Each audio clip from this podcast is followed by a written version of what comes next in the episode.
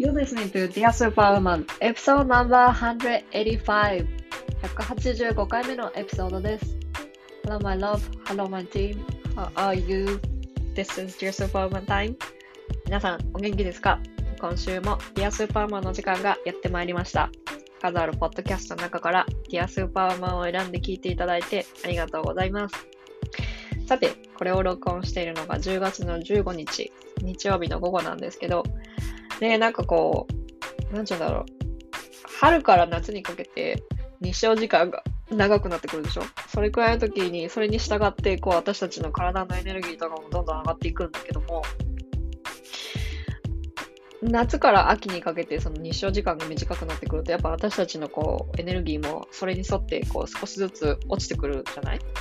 で、落ちてくるっていうのは別に悪いことじゃないと思うんだけども、やっぱりこの季節の変わり目だから、で、から、なんつうの、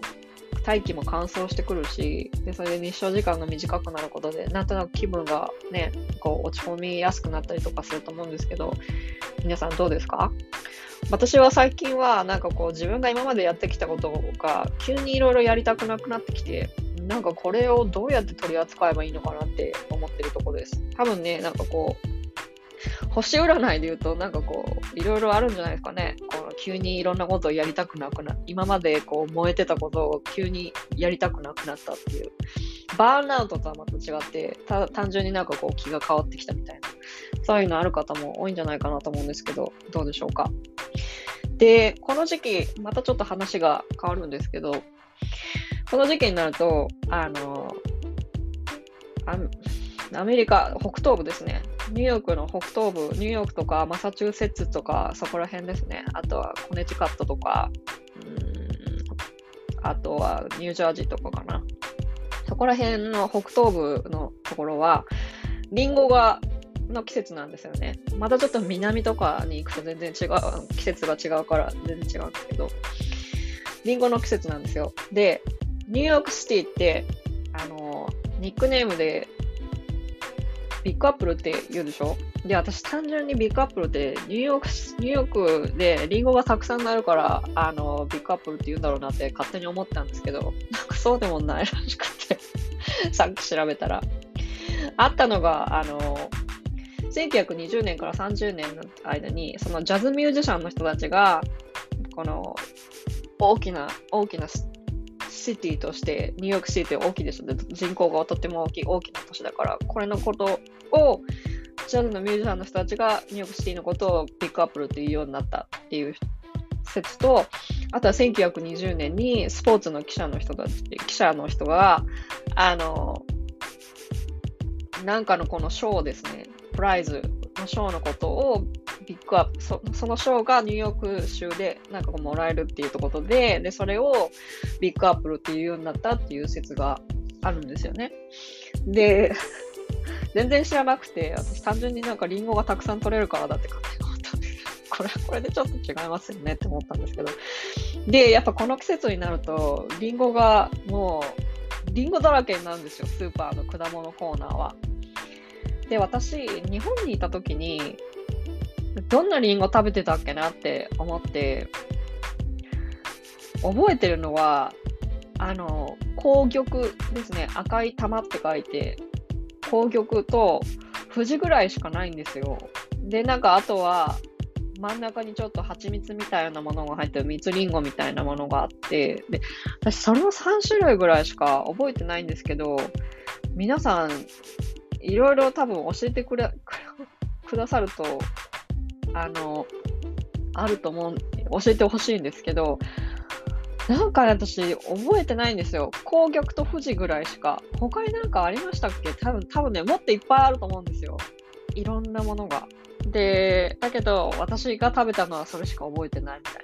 そういうくらいなんですよね。でも日本で一番食べるのって富士なんじゃないかなと思うんですけど、どうですか？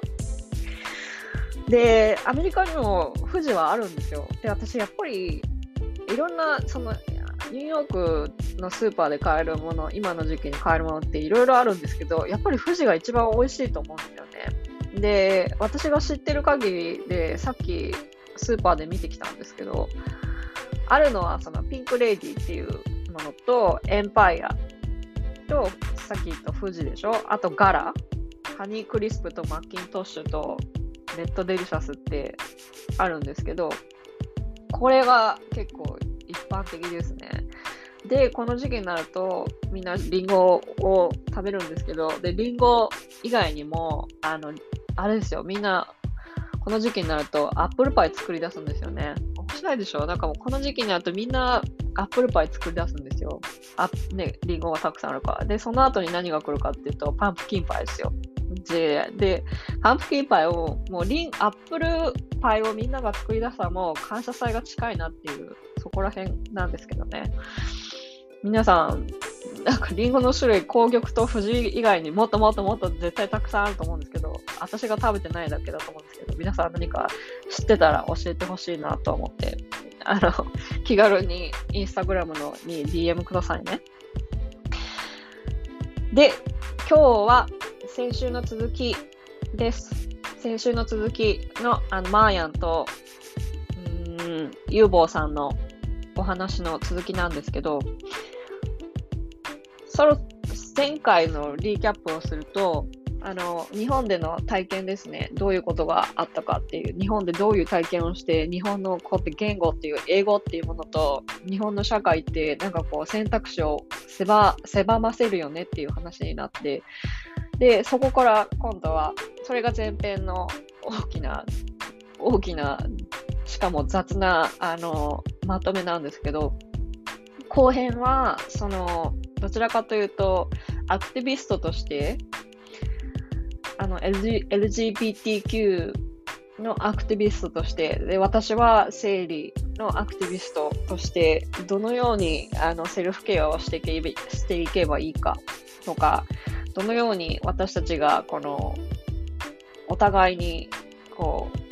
セーフスペース、安全な話せる場所っていうのを作っていったいったらいいのかっていうことを3人で話してます。で、やっぱりそれぞれいろんな見方があって、でもね、本当に2人とも、なんて言うんだろう、話してて、純粋というか、正直で自分の知ってることを自分の言葉で話してくれるから、私もなんかもうすごい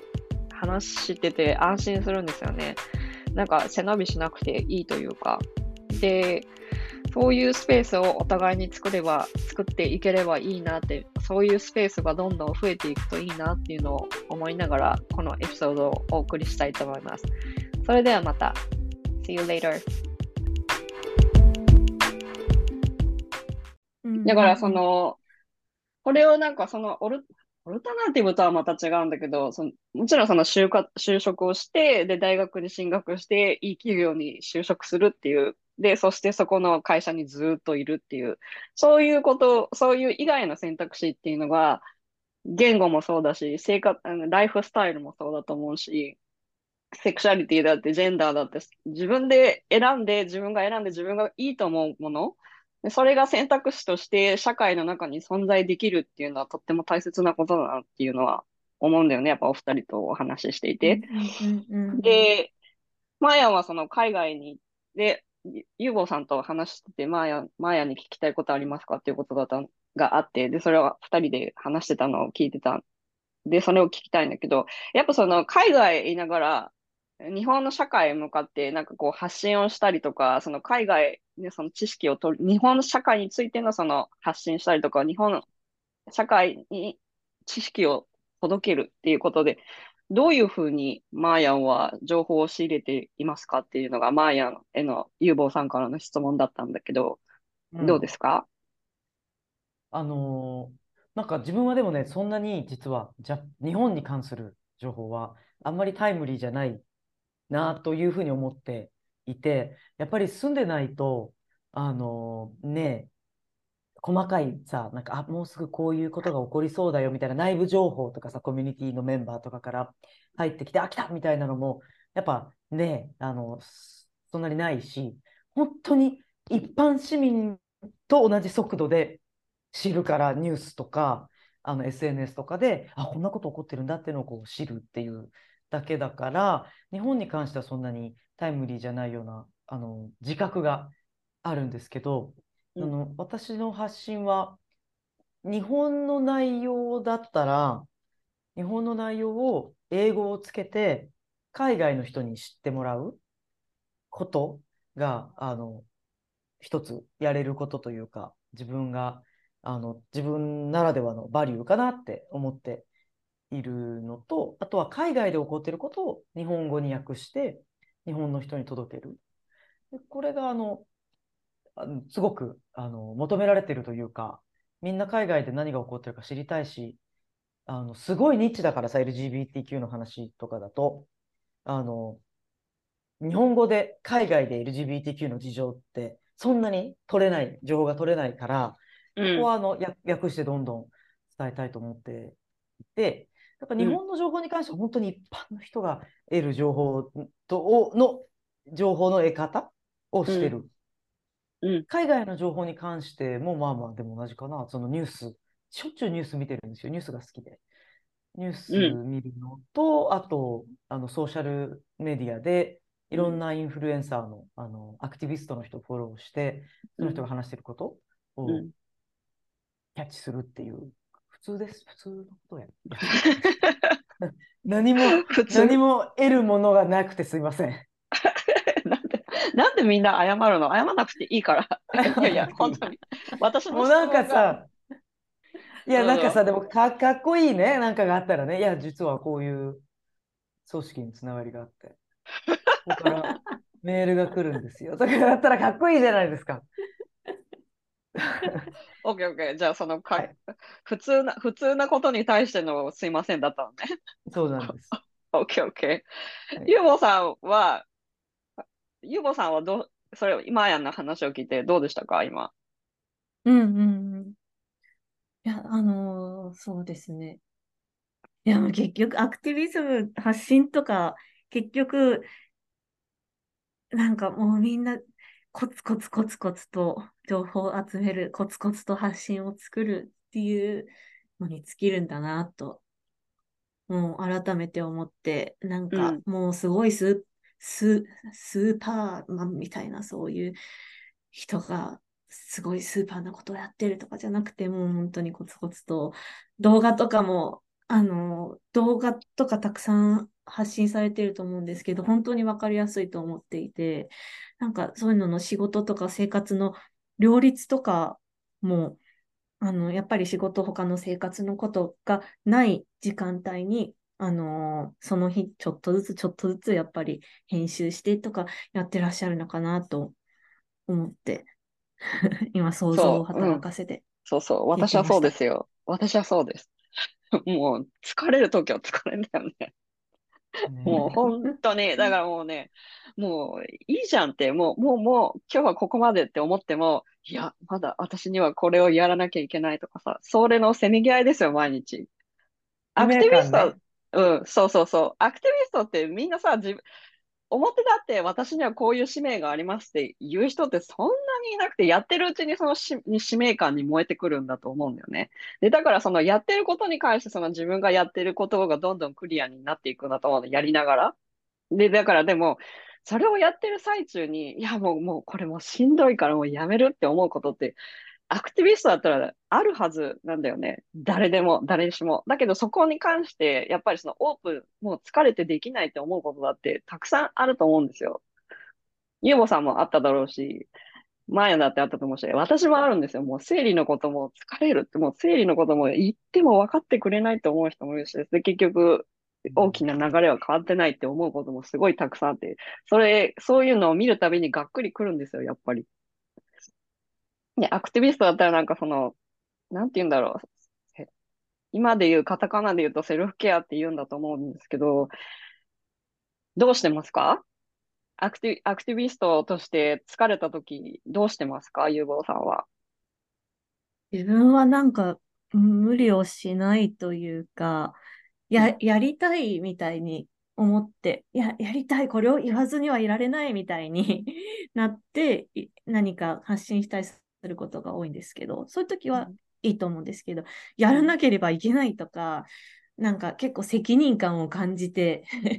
しまうとか、そういうの、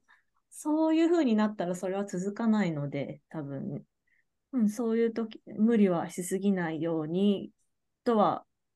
思ってますね。うんうん。うんうん。マーヤンはどうですすごいかわかる。今のゆうぼさんが言った、やらなければいけないってなんじゃないや、えっと、これをやりたいっつなさ、なさねばならぬみたいな、なんか気持ちに燃えてるときは、すごいもう、もうすっごい集中して、なんていうの、フローっていうの、ゾーンに入って、もうえ、もう3時間経っているみたいなことが本当によくあって、うん夜の3時とかになってます。そうそうね。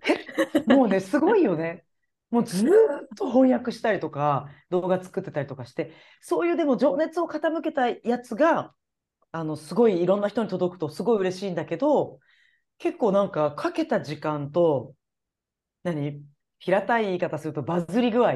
わかるわかる。て比例しないんだよね。あすっげえよくわかる。そうですね。もうなんか、もう何気なくポンってつぶやいて、こう、こう、こういう感じでこうやってポンってつぶやいたことが、すごい拡散されて、もっとこっちの方注目してよみたいなのあるのに。そう。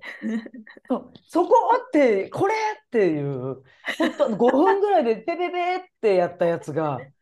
すっごいもう何万回ライクみたいなのがあって、あるある。え、そ、そうなん？っ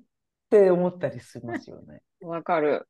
で、しかもさ、その、時間をかけた分、報酬があるかって言ったらないんだよね。金ないない銭的な報酬は全くないわけじゃない。で、こちらとしてはなんか、ないでしょ？で、だからなんかもう、だだからもう本当に私としても、何やってんだろうって思う時あるの。やっぱ、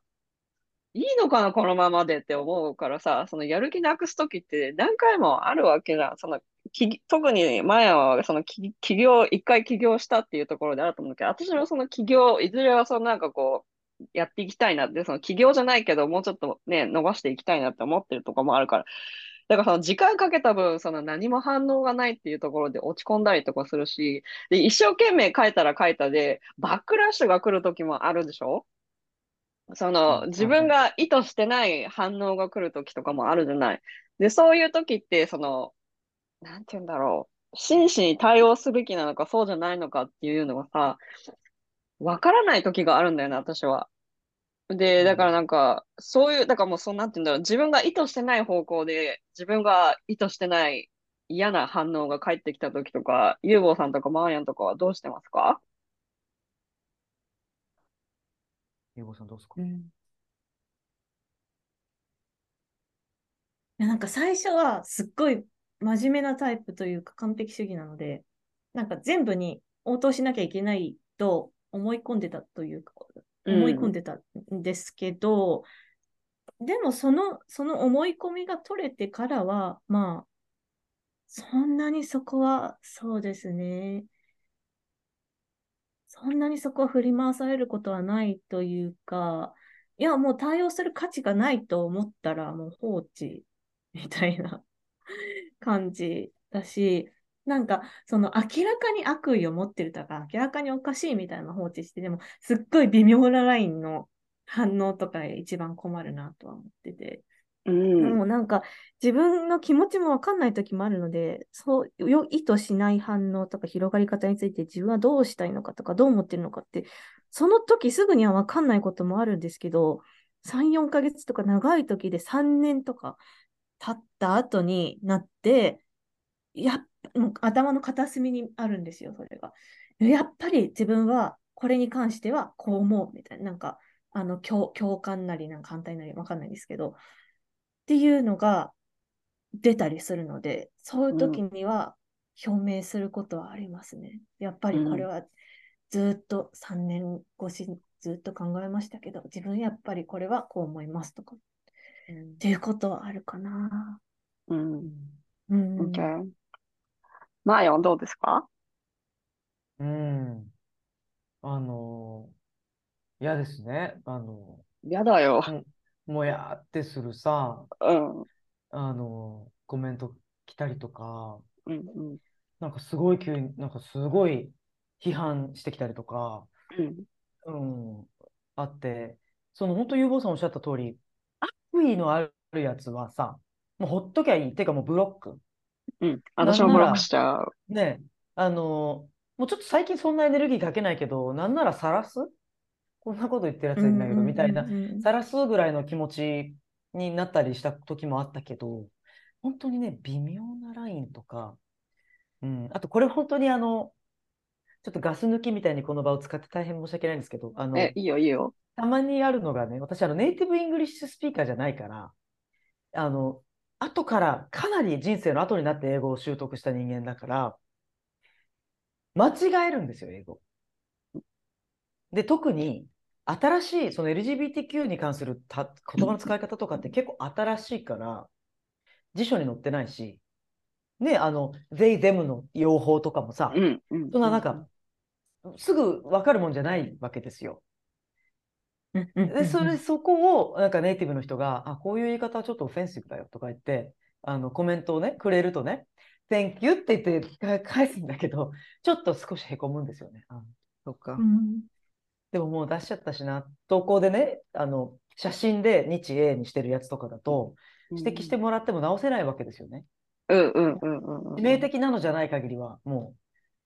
う、あの、投稿し直しとかしないんだけど、なんかさ、そういう、こう、なんかこ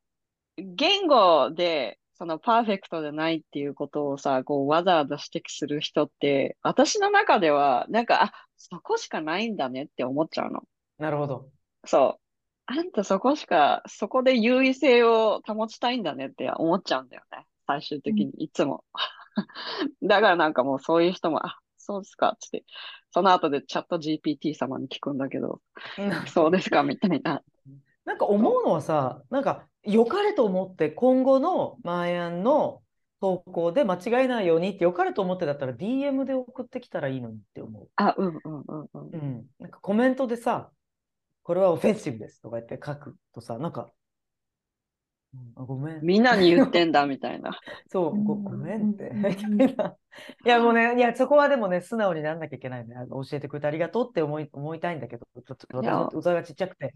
あの、いやいやいや、誰でもそう思うんじゃない？私も、私も思うよ。そんなこと指摘しやがってって思っちゃうもん、私だったら。難しいですよね。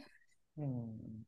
そう。なんか、ー特にだからその LGBTQ コミュ、LGBTQ コミュニティの中で、そのバックラッシュとかってあると思うし、で、こういうところで、この今、やっぱり日本でいろんな動きがあって、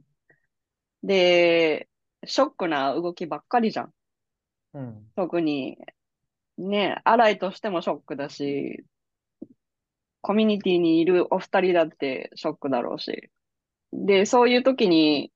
それを利用して、その注目が集まっていることを利用して、あの、見たくないメディアでなんかこう、いろんな憶測がこう、わーって広がったりとかするじゃない？で、そういうのっていうのは、その、本人の意思に関わらず、こう、勝手に入ってきちゃうわけじゃん。自分が身近に使っているメディアとかからどんどんどんどん入ってきちゃうから。で、そういう時ってもうシャットアウトするしかないのかなって思ったんですけど、皆さんそういう時にそのなんかこう、わーってそのいろんな動きがあってネガティブな動きがあった場合ですね。そういう時はどういうふうにセルフケアしてるのかなっていうのは私は思ったんですけど、どうですか？どちらからでもどうぞ。うん。なんか自分はセルフケアと言われていることを試して、あんまりそれが効果的でない人間だと分かってきて、なので、なんだろうな、その、例えば、なんかひどい事件とかが、事故とかがあって、それが流れてきたときに、まあ、往々にして、ちょっと SNS から離れましょうとか、メディアから離れましょうっていうことがあって、それが有効な場合もあると自覚してます。有効な場合がある一方で、ただ寝ても覚めても、もうそれが頭にこびりついて、で、なんかメディアを見てないことがかえって、なんだろうな、自分の中でどんどんどんどんネガティブなのに膨らんでいって、それに打ち倒されそうになったりとか、なんかそういう時は、なんかもう見てても見てなくても変わんねえなっていう境地に発することもありますね。セルフケア。そうです。でもなんかその話が通じるというか、そういうことを話せる友人と話してみる、会ってみるとか、そういうことは必要ですね。でもなんかリラックスするとか、いとかそんなんできないし、意図的にできたら苦労しないですけど、できないし、寝ても覚めても寝たって悪夢って出てくるし、どっか旅行行くとかしたって頭にこびりついて離れない わけだから、うんうん、なんかセルフケアの方法は、うん、わかんないです。OK。うんマーヤンはどうですか？ゆうぼうさんの自分は話を聞いて。うん、どうぞどうぞ。あの、自分のセルフケアは、うんあの、私は結構節約をするタイプで、あの、家計簿をね、ずーっとつけてるんです。ずーっと、もう、学すごいねずーっとつけてるのね。もう今はアプリでね。うんでも、その、あの、ね、だこのぐらい、今月はちょっと使いすぎたから、来月は食費をどう抑えようかなとか考えたりとか、あの、すごい真面目にお金と向き合っているの。で、OK だから、日頃、あ、これはちょっとマッサージ、ちょっと体痛いけど、マッサージちょっともったいないから、あの、か、壁の角に腰をこう、こ、こすりつけることで、今週はマッサージとしようとかするんだけど、ちょっとセルフケアをした方がいいなって認識、自認するとき、疲れてるなとか、あのね、あの SNS の攻撃とかに関わらず、あの、その仕事がめちゃくちゃ忙しいとか、ちょっと本当にここは休息しないと、ちょっと危ないかもって思ったら、あの、あんまり節約のことは考えないで、あ、そっちに行く。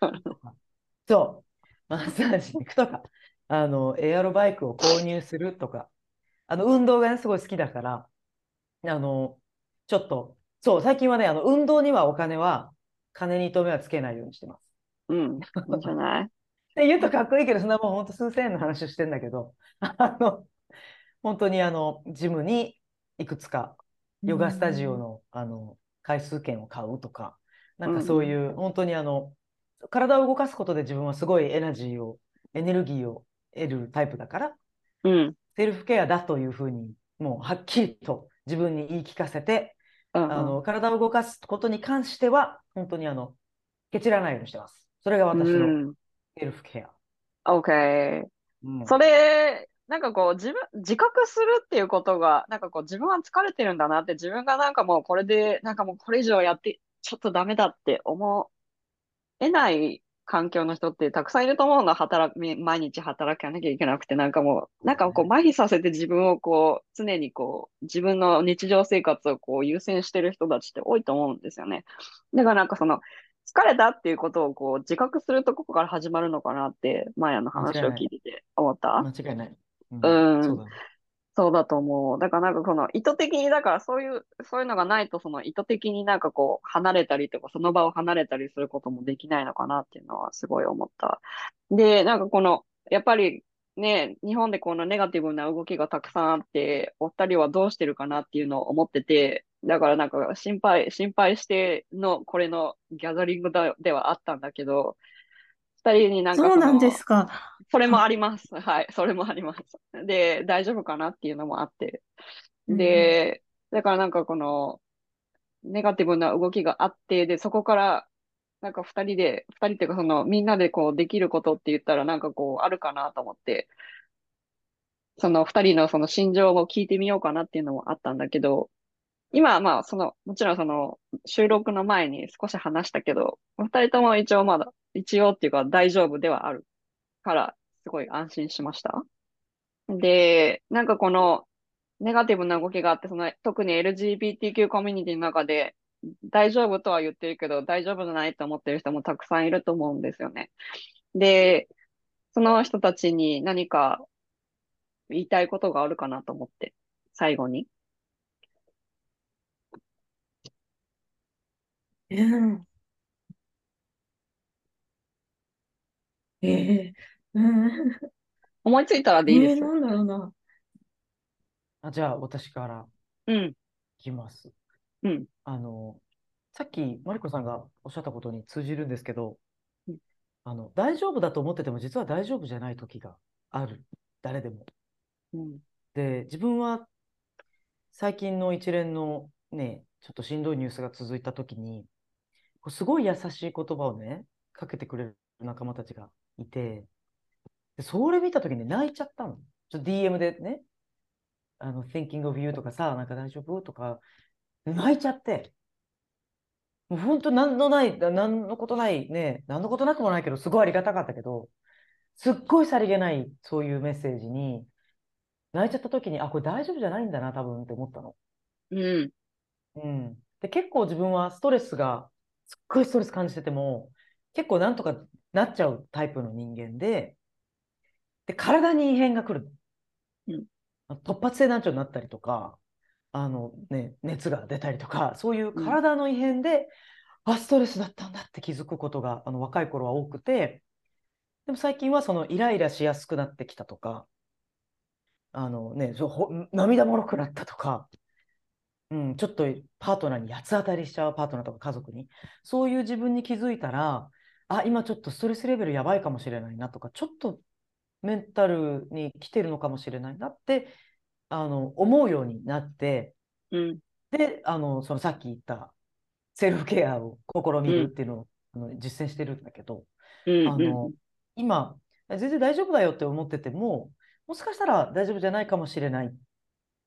あの、そう、っていうことを、あの、認識してほしいなって思うのと、限界が、本当に限界が来てからでは、ね、そこからリカバーするのがすっごい大変になるから、そんなしんどい思いする必要ないから、だから全然平気だよと思ってても、あのね、全然あの自分にご褒美あげてもいいし、休息してもいいと思うし、うんちょっとした自分のサイン、心と体のサインには本当に敏感すぎるほど敏感でいてほしいな、自分を守ってほしいなって思います。うん。あの、アライの人たちは、おそらく声をかけることくらいだと思うんだよね。だからでも、今、マーヤンの話を聞いて、あ、大丈夫？って声をかけるだ、だけでも全然違うんだなっていうのに、違う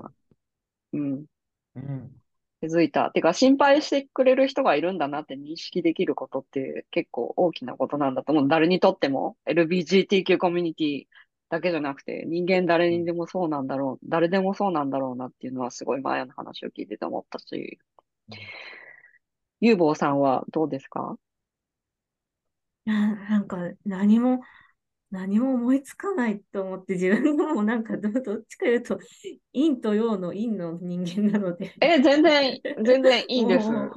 そうなんですよ。で、でも、なんかひどいことが起こったときに、いつも思うのが、いつも思うのが、もうなんか内心、内心泣いたりとか、物理的になりたりしながら、そのマイノリティの人たちに、なんか、お願いだから生きていてってすごい思ったりすることありますね。もう何でもいいから生きていてって思ったことはあるっていうのは一つ。うんあと、えっと、あと、トランスヘイトに関して、この自分がすごく努力して伝えようとしてたけど、伝わらなかったとか、まあ、トランスでも LGBTQ とかもななんでもなんですけれど、フェニフェミニズムに関しても伝え、伝えてたつもりだったのに伝わってなかったとか、あの自分の周りの人がなんかひどい発言をしているのを見てしまったみたいな。っていう時でも責任はあなたにはないし、あなたが力不足だったとかでは全くない。もうな、そう、そういうことが起きちゃう時は起きちゃうから、それはしょうがないって思ったし、人に言いたいうんですね。うん素晴らしい。うんうん。素晴らそういうしい。ことがあっうんて、この間、ちょっとすごいショックだったんですけど、うんでももう、そうなっちゃう時はなっちゃうって思いました。わかる。なんか特にだからそういうね、トランスヘイトとかの活動に、それにと、に関する活動をしていると、その、それに反することがどんどんどんどん最近起きてきちゃって、で、それに対してなんかすごい無力さを感じちゃうと思うんだよね。で、この間、由美子さん、あの、佐久間由美子さんと話したんだけど、で、佐久間由美子さんと話した時にやっぱり言ってたのは、それは自分のせいじゃ、だけのせいじゃないっていう。だからその自分のせいじゃないっていう、起きちゃう時は起きるっていう。だからその自分にコントロールできることとコントロールできないこと、そこ、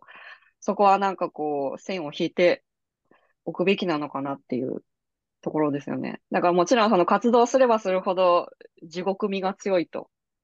やっぱり、うんなんか活動すればするほどなんか自分の無力さってか自分の活動の無力さを感じてるっていうところがあるんだけど、その、でも確実に前に進んでるところはあるんだよねっていうのは話してて、絶対なんかこう前に進んでいていい方向には向かっているっていうことを知っておいてほしいっていうか、で、そういう時にやっぱり必要なのは自分を、自分の周り、その自分を愛することから始めるっていう、やっぱセルフラブに、なのことを由美子さんは言ってて、本当にそうだなって。だからセルフラブをするっていうこと、私の見解ではやっぱりセルフラブって自分を愛するっていうことはやっぱその境界線を作るっていうこともすごい大切なんだろうなっていう。自分にできることとできないことと、起こってしまったことと、起こってしまったことに対しての自分の責任っていうのも、のところのせ、なんか、なんていうんだろう、線引きっていうのはなんかすごい重要なんじゃないかなっていうのは思いました。なんか、まとまらなくなっちゃったんだけど、なんかどうですか？いいですか？なんか、うんなんか言いたいことありますか？他に。Do you have anything else to say?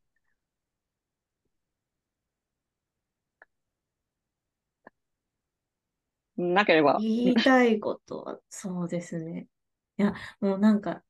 話、話す話題は多分もう一晩中ずっと話せるぐらい話、話す話題はあるんですけど、伝え、どうそうしても伝えたいこと、伝えたいこと。え？ーあ、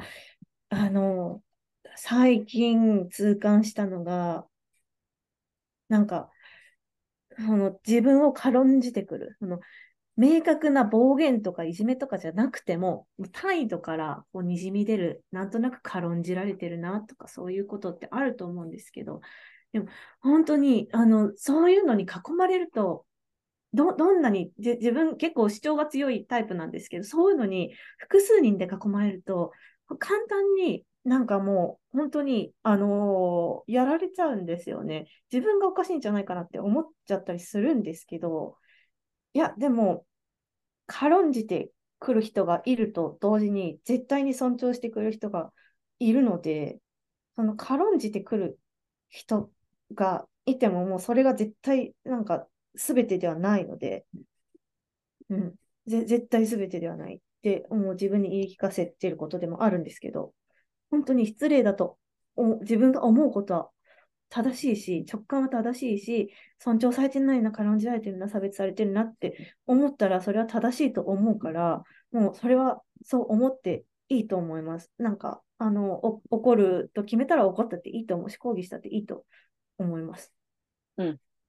うん、最近感じたこと。うん。そう思います。それはすっごい思う。なんかこの、さ、その就職の話じゃないけど、そうやって軽んじてる人たちっていうのが全てだってやっぱ思っちゃうんだよね。あの、一つしか、怖いですよね。ほん、本当にそうそうそう。うん。それなんかもうそれに全部つながってるって今すごい思った。ううんん、すごい思った。だからなんかそれしか選択肢がないんだって思わされてるんだなっていう。ね、ゆうごさんも言ってたけど、それはまやかしだったんだなっていうところですよね。うんうんうん。わかります。マーヤはどうですか？いやー、今のゆうこさんのコメントが刺さってますね。うん。そうですよね。あの、セーフスペースだと思える、例えば今日、今日の集まりなんかすごく安心していられるけど、あの、あ、ここはちょっと自分にとってセーフスペースじゃないなっていう場所あるじゃないですか。あの、私の場合は、あの、男子ラグビー部にね、所属をしてたんですけど、そこは本当にセーフじゃなくて、私にとっては。うんやっぱその、うん、あの、体育会系ってね、めっちゃラグビーが上手い人は、ラグビーに限らず、めっちゃそのスポーツが上手い人はすっごい尊敬され、特に男性の体育会系、すごく尊敬され、あんまり上手くない人はもうなんかすごく邪険に扱われたりとか、ホモソーシャルすごそう。面白さがすごい、すごいんですよ。で、やっぱりね、あの、その中で女子としてプレーをしてたから、その、すごい立ち位置が難しくて、うん、要は、女性を、その、モショーサルだから、セクシーだと思うとか、その性的な相手だというふうに見なせば、すごく優しくしたり、ね、するけど、そうじゃない枠の女性が、一緒にスポーツをしてるってことに対してすっごい違和感を感じる人がやっぱりいるし、あ、これ理解してくれる人はいた所の？うん、あのね、所属したチームがいくつかあって、その一つのチームにあの限って話をしてるんじゃないんだけど、?OK, あ OK. の、うん、理解をしてすごいサポートしてくれたり、そのやっぱり年代が近いとか、同期だとか、あの同、同年代だっていう場合はね、仲良くなったり、そこからすごい友達になったりするんだけど、うん、本当に、あの、難しい状態、状況にあったことも結構あって、うん。でそういう場所に今自分がいるとか、ね、あの生きてる空間って一つの組織だけじゃないからいろんなところにこう出入りしてみんな生きてるんじゃないかなと思うんだけど職場だったり友人だったりコミュニティだったりここセーフじゃないなって思ったらなんか別にそこをセーフな場所に変えたりスピークアップをする必要もなくてうん。別に逃げてもいい。あのスピークアップしてより居心地の良い場所にするっていうのも素晴らしい道だけど、別にやめてもいい。部活が辛いんだったら部活やめてもいいし、なんかボランティア活動してる団体と合わないんだったら別にやめちゃえばいいし、やめますって言ってやめてもいいし、言わずにやめてもいいし、もうあのしんどかったら逃げてもいいっていうのを、あの、すごい思いますね。うん。うん。わかる。その、逃げるっていうのは負けだみたいな。いや、全然。逃げるが勝ちですよ。ほんとほんと。なんかその、うんそう、逃げるのは恥みたいなさ、そういうのもまたあるんだよね。さっきの英語の話と一緒で。なんか逃げたら負けとかさ、なんかもう勝ち負けの話じゃなくない？これって。なんかもう全てにおいてそうなんだけど。なるほどね。そう。ん日本の社会ってもう、だからもう本当に勝ち負けとか、負けた方は恥みたいな、そういうのもあって、だから全てにおいてユーゴさんが言ったところに戻ってくるんだけど、それしかないっていうふうに思っちゃう。うんだから0か100かの世界なんだよね。でそこが多分なんかこう、いろんな問題の温床ではあるんだろうなっていうのはもう話、二人と話しててすごい思いました。うんうん。だから、すっごいまとめ方が難しいんですけど、お二人と話せて今日はとっても良かったですっていうことをお伝えしたいと思います。だから、マヤがさっきセーフなスペースって言ってくれたところで私は安心しました。だからなんかこういう場を作って、だから、当当地、当事者、非当事者っていうところで話すんじゃなくて、なんかそこを超えたところに、ユーボさんも言ってた、前言ってたみたいに、その当事者、非当事者を超えたところに行きたいっていうそこで話すことがあるっていうのはもう本当に、その場も作りたかったし、その場で、そう、そうですよね。こっからが当事者、こっからが非当事者って、うん。そんなのないし、トランスっ。ていうことだけとっても自分はそのノンバイナリー、X ジェンダーでトランスの傘の下にあるよって自分を認識してる人もいればそうじゃない人もいてで、自分はトランスだって認識してないタイプではあるんですけど、でもトランスのあの語りと被るところってすごくいっぱいあるし、でもシス女性の語りと被るときはところめちゃくちゃあるから、何が当事者性で非当事者性なのかとかもうマーブルのようにこうなってて無理じゃないですか。だから、ううんんうんお前は非当事者だからどうのこうのとかなんかそういうの本当になんか、なんか非生産的だよなというか。本当本当。本当にそう思います。だからその、前に進むのが目的で、合ってるか間違ってるかは問題じゃないというか、んっていうのはすごい思う。そうなんですよね。うんって思います。うん、難しいけど、うん、なんか、権力交互は考えてなきゃいけないけど、もちろん、もちろん、人種、セクシャリティなどなど。で、なんか絶対、誰かの言葉で、なんか、私が黒人であることを、あなんか、意識しないでください。なんか忘れてくださいみたいな。同時に私が黒人であることを忘れないでくださいみたいな、ね、なんか言葉をどっかで見たんですね。いや、これ本当に、いろんなことに通じるなと思って、権力勾配があることを忘れてはいけないけれど、でも、こんな0-100で、こう、バーンとぶってあげるとか、そういうのはおかしいと思うし、とか。うん。本当にそう思います。あ、もうどこで区切ったらいいかわからないけど、二人とずっと話していたいのだが、時間は有、うん時間は有限、時間は有限なので、今日はここら辺でなんかこう、はっきりとまとまらなかったけど、私はこれはこれで良かったと思っているので、今日はこんな感じで終わりたいと思いますが、マーヤン、ユーボーさん、どうも今日はありがとうございました。ありがとうございました。ありがとあうございりがとうございましたま。した。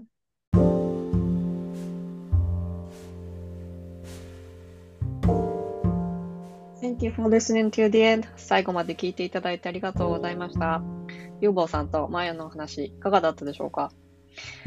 ?3 人でね、そのアクティビストとしての話でなんかこう思うところがあって、こう、ああいう話の流れになったんですけども、やっぱり思うのは、この、ああ、なんか確実に前進してるなって実感することと同じくらい全然何も変わってねえなって思うことが同時にやっぱ起こるんですよね。で、なんて言うんだろう。サバイバルモードになってるのが、なるのが常に人間だから、このネガティブな方向、情報を見て、やっぱりこう、守りに入りたくなるっていうのはあるんですよね、やっぱり。だけど、それをどうしたらいいかっていうと、具体的にどうしたらいいかっていうと、やっぱり当事者、非当事者を超えたところで、お互いに自分の生きづらさだとか、社会の問題だとか、自分が抱えてる問題だとかっていうのを安心して話せる場所っていうのは、やはり重要なんだなと思うんですよね。だからこそ私は、この Dear Superwoman を続けているんだろうなって思うんですよ。で、ジェンダーとかセクシュアリティとか、そういうのを超えて、私たちって人間、同じ人間でしょ？で、人権っていう視点から言ったら、変えていかなきゃいけないことはたくさんあるわけですよ。で、この問題っていうのの根本っていうのは、すごく同じ場所から来てるんじゃないかと思うんですよね。で、この3人の会話の中でもあったみたいに、日本の社会ってどうしてもその選択肢が少ないっていう、で、その選択肢っていうのはこれしかないんだよっていうのを思わされてしまうようなことっていうのがたくさんあって、で、それは日本だけじゃなくて、アメリカもそうだし、他の国に住んだことないからわかんないけど、アメリカもそうだったりとかするんですね。これしか生き残る場所はないみたいな。そういうなんかこう選択肢とかその、を狭めるような、私たちのその思考回路をこう狭めてしまうような、あの、情報がたくさんあったりとかするんですよね。で、そんな中で、いや、私はそうは思えない。こういう方法もあって、私はこれができたし、私は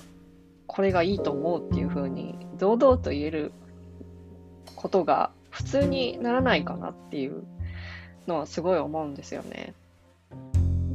なんか、あ、そうなんだ、普通、普通にやっていけばいいじゃんっていう、普通、なんかこういうこと、こういうことを話さないと、なんか、なんて言うんだろう、安全な場所が必要っていうところ自体がおかしいのであって、どこで何話してもそれが普通になって、身の危険を感じる必要がない。で話しても、こういうこのジェンダーの話とか、